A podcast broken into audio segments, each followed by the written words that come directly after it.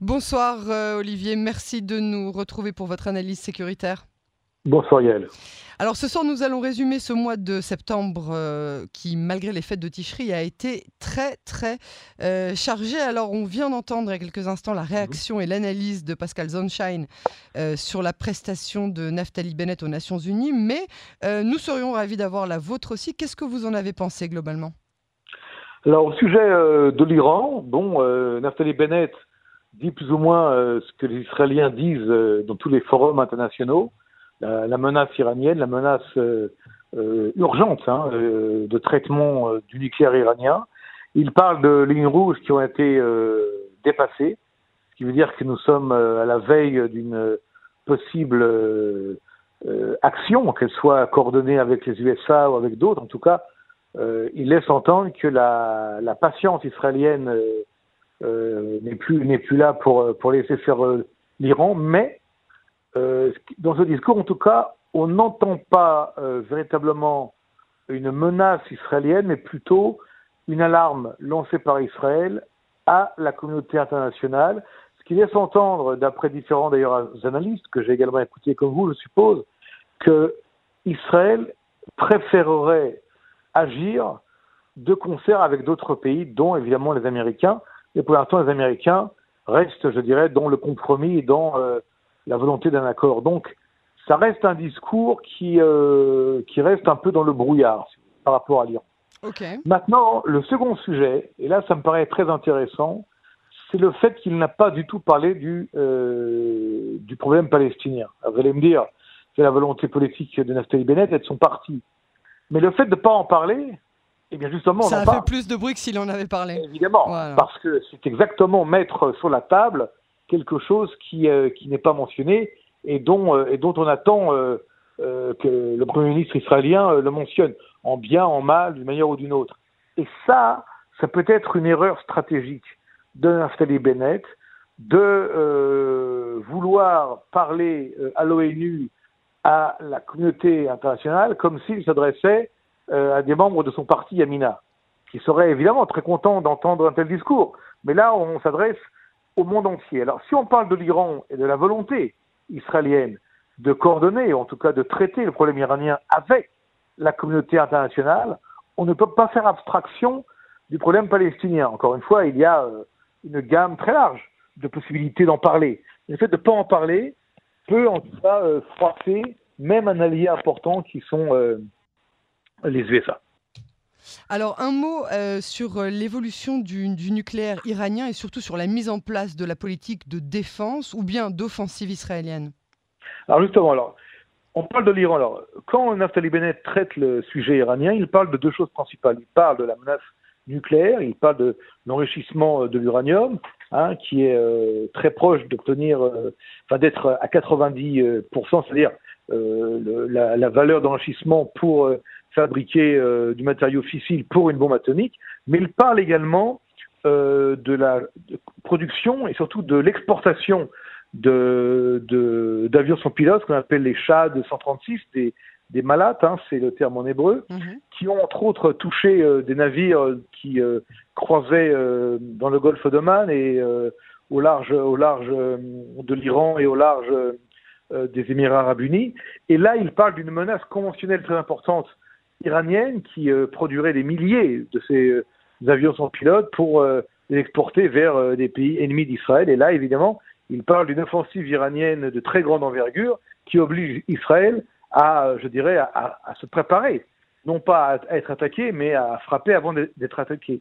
Et là, encore une fois, c'est le mélange de deux sujets. Le sujet militaire conventionnel iranien, qui est connu, qui, euh, de vous à moyenne, euh, ne crée pas des mois au-delà de cela dans la communauté internationale. Et puis le dossier euh, nucléaire. Alors le dossier nucléaire, évidemment qu'il est pour Israël un sujet existentiel, mais il n'a pas été traité hier de la manière, d'une manière différente de la part de Naftali Bennett. Et on pouvait attendre de sa part, lui qui change de style, qui veut un autre style, en tout cas changer le style de Netanyahou avec le style Bennett avoir une approche différente. Or, on a une approche qui est une approche, je dirais, euh, d'angoisse, une, approche, euh, je dirais, de, de, de problématiques stratégiques pour Israël et non pas de, de force. Et certains commentateurs israéliens, en fait, ont euh, mis l'accent sur le fait que l'approche israélienne, en tout cas présentée par Nathalie Bennett il y a deux jours aux Nations Unies, est une approche un peu euh, de panique. Or, euh, on pourrait attendre de sa part, lui qui est un, un, un politique plus jeune, qui, est, qui veut donc euh, s'arrêter ou arrêter avec la, la, la dialectique lui qui est également un homme d'affaires, qui connaît donc l'approche également pour convaincre et pour, et pour vendre, entre guillemets, des produits. Là, il est perçu, en tout cas on peut le percevoir, comme quelqu'un qui est dans euh, l'angoisse et non pas dans l'assurance d'une solution, qu'elle soit d'ailleurs militaire ou autre, euh, par rapport au problème iranien. D'ailleurs, les Iraniens ont réagi euh, de manière extrêmement ironique au discours de Naftali Bennett. Il y a des, des, des réactions euh, officielles et moins officielles iraniennes euh, qui parlent d'une obsession euh, israélienne, d'une obsession évidemment par la voix de, de Naftali Bennett. Encore une fois, ce sont, ce sont des perceptions, n'est-ce pas euh, que je vous ramène ici sur le, le, le discours d'Anastali Bennett, qui parle de sujets extrêmement graves, bien entendu. Mais encore une fois, ont-ils été perçus et entendus comme nous voulions qu'ils soient entendus euh, Ça paraît aujourd'hui euh, compliqué aux Européens qui sont qui sont euh, dans des je dirais dans des dans des des, des problématiques différentes, les Américains qui sont englués dans le dossier chinois avec le nouvel accord australo-britannico-américain euh, AUKUS euh, contre la Chine euh, dans euh, l'environnement indo-pacifique, tout ça réuni fait que est-ce que, est que Nathalie Bennett a convaincu ceux qui devaient être convaincus ou alors est-ce un discours qui nous laisse à nous Israéliens un peu dans l'isolement et un peu dans la solitude face au problème iranien C'est une grande question que nous pouvons nous poser. Et euh, alors nous parlons, c'est encore trop tôt pour euh, en connaître la réponse, mais ça paraît quand même compliqué aujourd'hui de convaincre les, Américains, les Européens, les grandes puissances de mettre le paquet ensemble contre l'Iran nucléaire. C'est parce que comme si le message israélien ne passait pas vraiment. Alors le second sujet dont vous aviez parlé, le premier sujet dont, vous aviez parlé qui n'a pas été euh, mentionné ou très peu mentionné, survolé euh, par Naftali Bennett, c'est cette question euh, palestinienne. Où est-ce qu'on en est au sortir de ce mois de septembre? Bientôt se posera de nouveau la question du déplacement des familles installées dans le quartier de Cher Jarrah. À, à quoi est-ce qu'on doit s'attendre? Alors là aussi, là aussi, il y a des questionnements un discours important pour Naftali Bennett, hein, pour Israël, euh, aux Nations Unies, euh, qui ne fait pas du tout mention euh, des Palestiniens, mais un mois de septembre où Benny Gantz, le ministre de la Défense, a rencontré Mahmoud Abbas, où on parle d'une rencontre probable entre Yair Lapid et Abou Mazen, Mahmoud Abbas, où on parle de discussions importantes entre l'autorité palestinienne et différents, je dirais, niveaux euh, de l'administration sécuritaire et politique euh, israélienne avec euh, l'autorité palestinienne. On a aussi parlé très souvent durant ce mois de septembre, on en parlera un petit peu après, de la coordination importante dans le renseignement entre ouais, ça, ouais, et l'autorité palestinienne, entre autres pour arrêter les sites terroristes. Et puis, il y a quelques jours, pour mettre la main et éliminer des cellules terroristes extrêmement dangereuses du Hamas et du djihad islamique. Donc tout cela réuni laisse un petit peu, euh, je dirais, euh, euh, un, un, sentiment de pourquoi, en fait, avoir fait abstraction des Palestiniens, alors qu'il y a les mauvais Palestiniens, les méchants, hein, le Hamas, le djihad islamique, ceux qui sont soutenus ouais, par l'Iran, ouais, ouais. ceux qui jettent des bombes, qui veulent attaquer euh, les villes israéliennes, qui veulent lancer des missiles, et puis les autres qui euh, rencontrent, à une vie normale, oui, oui, ça, rencontrent qui... les Israéliens. On le sait, c'est pas un secret, c'est pas. Et, et, pourquoi on ne pas en parler? Et là, euh, la question se pose. Elle va, à mon avis, continuer à être posée. Et euh, certains, encore une fois, commentateurs à l'étranger, ont remarqué justement que le fait de ne pas en parler, ben, c'est exactement euh, le contraire de ce que voulait Naftali Bennett, c'est-à-dire ben, maintenant on en parle on parce qu'il n'en a pas parlé. Ouais, ouais. Et c'est peut-être ici, encore une fois, une erreur d'approche d'un discours qu'il fallait peut-être plus en dehors, pour, en, dehors hein, du discours euh, de, de Naftali Bennett, euh, les, les, les, prochains, les prochaines étapes auxquelles on doit s'attendre entre les Palestiniens et Israël, est-ce qu'on doit s'attendre dans les mois qui viennent peut-être à un éventuel retour à la table de négociation? Est-ce qu'au contraire on doit s'attendre à un regain de violence Où est-ce qu'on en est vraiment aujourd'hui? Alors je vous dirais, gamme et gamme. On peut avoir les deux à la fois. On peut avoir les deux pour le même prix. Euh, on peut avoir malheureusement, malheureusement, on peut avoir un regain de violence qui est voulu de la part du Hamas et de la bande de Gaza, pardon, et du djihad, pardon, de la bande de Gaza vers, Israël. on voit que le Hamas n'a pas du tout baissé la garde et qu'il mhm. continue à, à, s'armer, à vouloir euh, lancer des attaques contre Israël. Et euh, certaines ont été heureusement empêchées il y a quelques jours grâce à une information extrêmement importante du renseignement israélien du Shin Bet qui a euh, donc arrêté ces attaques in extremis. Et puis, en parallèle de cela, une autorité palestinienne affaiblie, on le sait, un Mahmoud Abbas vieillissant, mais qui continue à être pour Israël et pour le Shin Bet au niveau sécuritaire et au niveau militaire euh, une alliance très importante pour justement empêcher des attaques provenant de Judée-Samarie vers Israël et puis euh, être dans une espèce de possible relation de contact et peut-être même de, négociation dans l'esprit, je dis bien dans l'esprit, de la rencontre qui a eu lieu entre Joe Biden et Naftali Bennett il y a aussi quelques semaines à Washington. Et c'est important de, dire aux Américains, euh, du côté israélien, qu'il y a une volonté israélienne d'aller de l'avant. Comment aller de l'avant, euh, à quel rythme, ça c'est autre chose.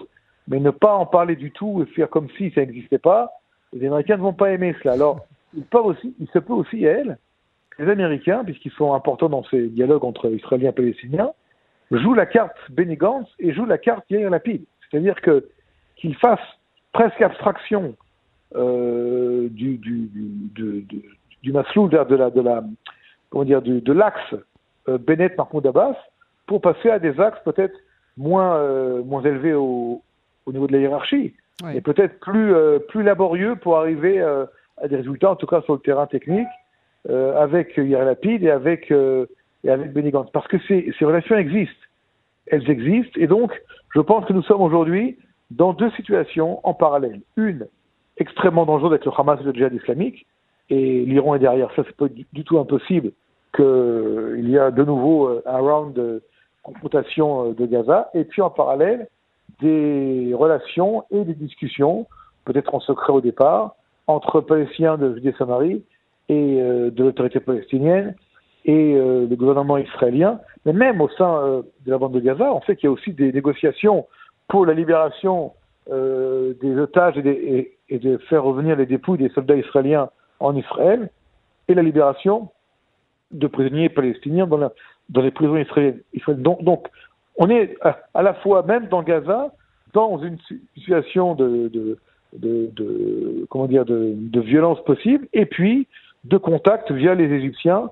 Donc c'est très compliqué, mais euh, les choses ne sont pas aussi. Euh, elles sont très dynamiques euh, en tout cas. Voilà, elles sont pas du tout stagnantes comme elles l'étaient il y a quelques mois avant avant ce nouveau gouvernement israélien qui s'est mis en place il y a maintenant trois mois. Alors, un, autre thème hein, qui a marqué ce mois de, septembre, c'est évidemment euh, le 6 septembre, l'évasion des six prisonniers qui a, qui a occupé le pays pendant deux longues euh, semaines et surtout le retour hein, de ces terroristes euh, en prison et l'inculpation prochaine de cinq autres prisonniers qui les auraient aidés à fuir.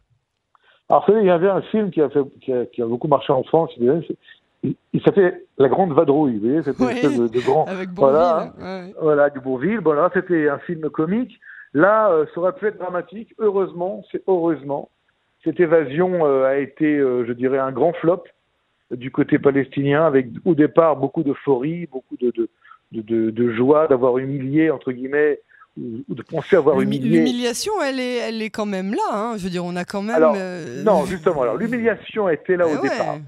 Était là au départ, hein, avec une espèce de un vent d'euphorie important. Vous vous souvenez toutes ces manifestations avec les, les, les, à l'effigie, avec les effigies des, des, des prisonniers. et puis tout d'un coup, lorsqu'ils sont euh, euh revenus, euh, arrêtés, puis revenus en prison, sans résistance, hein, c'est important hein, de le souligner, sans aucune résistance de leur part, aucune volonté de mourir comme des shahids, comme des, comme des martyrs, pas du tout. Hein, ils étaient prêts à tranquillement à revenir et à, et à reprendre leur gamelle de prisonniers dans les prisons israéliennes. Ils préféraient certainement la prison et la cellule israélienne que, que de rejoindre 72 vierges au ciel. Je dis ça en souriant évidemment parce que c'est souvent les, images hein, de tout ce qui est martyr, martyr, martyr terroriste islamiste. Et en fait, vous voulez, cette histoire-là fait que d'une évasion qui, qui, aurait pu être un drame israélien au niveau stratégique, on est arrivé grâce au Shin Bet, grâce à ça, grâce à la police, à mettre la main sur ces gens-là pendant euh, avec en deux semaines, heureusement, et sans victimes, sans effusion de sang, sans blessés, sans résistance.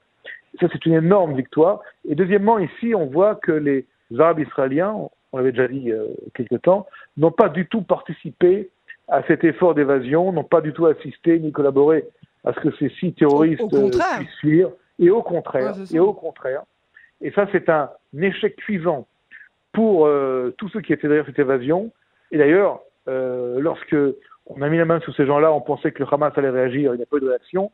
Lorsqu'ensuite, les forces israéliennes ont abattu euh, cinq terroristes euh, du djihad et du Hamas à Jenin et à Bidou et à Bourkin il y a quelques jours, on pensait aussi qu'il y aurait une réaction du Hamas. Là, aucune réaction non plus. Comme si, si vous voulez, après l'euphorie et après le, les, les vies de la victoire qu'ils qu'il prétendaient montrer, eh bien, ils se sont, euh, ils se sont, euh, un petit peu calmés, oui, dégonflés comme, des, comme des ballons.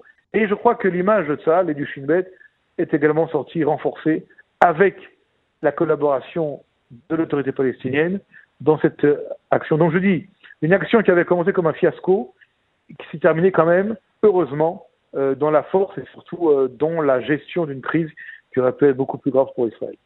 Alors, euh, pour terminer, euh, on va parler un peu des relations internationales, hein, de, qui nous concernent de, tout d'abord, euh, tout, tout, à fait en, premier lieu pour les auditeurs de Canon français, les relations actuelles entre la France, Israël et les États-Unis.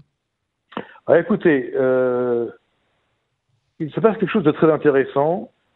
On est encore au début de tout cela. On va suivre ça aussi ensemble dans les prochains mois. Euh, il y a eu en fait, si vous voulez, cette grosse crise entre la France et les USA, la Grande-Bretagne et l'Australie sur cette euh, affaire de sous-marins hein, qui n'ont pas en fait été euh, en fait achetés par les, Australiens qui ont préféré les huit sous-marins nucléaires américains aux, sous-marins conventionnels français dans une dans une histoire presque, je dirais, rocambolesque de, de, de, de non-communication entre entre pays alliés. Est-ce que vous pouvez vous éloigner un peu de la, de la fenêtre parce qu'il y a le bruit de la, de la ah. sirène qui, qui va euh, obséder. Voilà, c'est un peu mieux. Voilà. Donc voilà, vous disiez? Donc je disais que cette, cette, cette histoire de sous-marins qui en fait n'ont pas été achetés par les Australiens mais qui ont préféré les sous-marins américains a fait beaucoup de, de remous, si vous voulez, au sein de, du gouvernement français qui tout d'un coup s'est senti euh, trahi par ses alliés, les Américains, les Britanniques et les Australiens. Mais du côté français, ce qui est intéressant à remarquer, c'est que au-delà donc de, euh, de, de, la, de, la, de la gifle, hein, la gifle anglo-saxonne, c'est comme ça que c'est mentionné depuis hier dans le Figaro par, par un collègue, euh, Renaud Girard, il parle de gifle anglo-saxonne qui a été vraiment donnée à la France. Eh bien, la France aujourd'hui, quelque part, doit se remettre de ses émotions pour euh, repenser sa, sa stratégie qu'elle soit euh, en Europe, qu'elle soit euh, en Afrique, qu'elle soit euh, dans la région est de la Méditerranée, grecque et, chypriote face à la Turquie, et également face au Liban et peut-être même dans le Moyen-Orient. Là où je veux revenir, Yael, c'est que les Américains se désengagent du Moyen-Orient. Vous savez, on parle de ce mois de septembre.